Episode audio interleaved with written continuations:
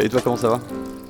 Bah écoute, euh, très très très bonne semaine pour moi. Euh, j'ai euh, regardé, euh, je t'ai tweet, je tweet livé euh, le, le guide Michelin.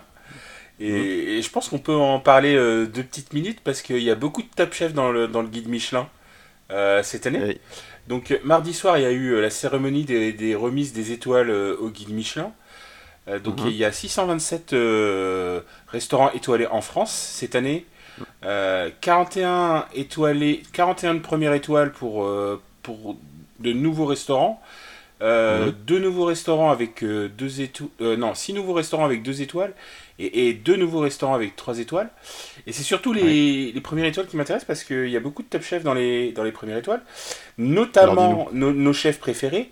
Hélène Darroze et euh, Philippe Etchebest, bah, ils ont euh, reçu des étoiles pour leur, leur nouveau restaurant euh, cette année. Euh, Mhm. On a aussi euh, comme nouveau euh, étoilé euh, un candidat de l'année dernière qui s'appelle euh, Arnaud. Euh, J'ai plus son. Non, non je crois que c'est il y a deux ans. Je retrouve, C'est pas Arnaud Donquel? Je retrouve mes notes. Non, Arnaud Donquin, on va, on va, on va parler juste à la fin sur les, sur les trois étoiles. Euh, on va en parler. Alors, je re- il y a Guillaume Pape aussi euh, qui a eu, euh, qui a eu, qui a eu euh, une étoile. Euh, Anne-Sophie Pi qui a eu une étoile. Les frères Pourcel, euh, donc qu'on a vu assez peu dans le, euh, dans l'émission, mais moi je les aime bien les frères Pourcel euh, euh, qui ont, qui ont une étoile. Euh, Il y a Guy- Gilles Goujon aussi pour un nouveau restaurant avec euh, un associé qui a eu une étoile.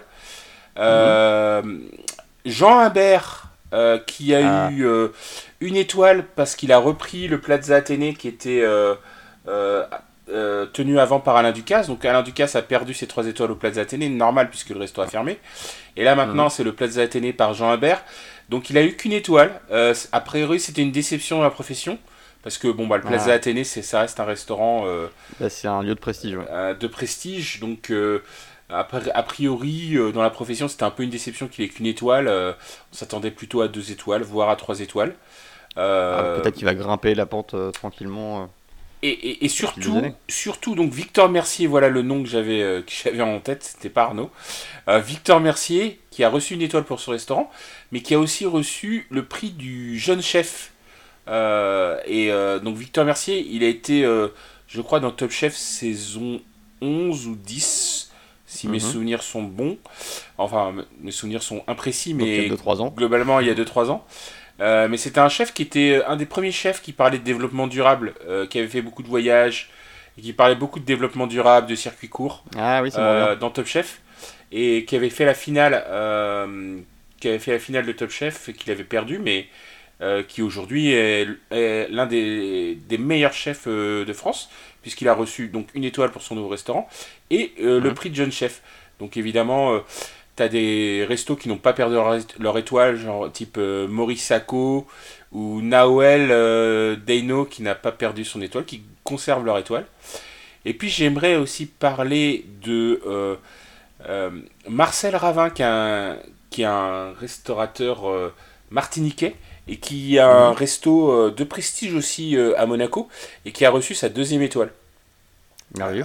Et, et finalement, on va parler d'Arnaud Donquel. Donc Arnaud Donquel, qui est un, un habitué de Top Chef, qui passe souvent dans Top Chef, euh, qui a ouvert un nouveau resto et qui du premier coup a reçu 3 étoiles. En réalité, il n'a pas reçu, euh, il a, il a pas eu de progression, il a reçu directement 3 étoiles. Donc euh, Ça, c'est quand même assez fort.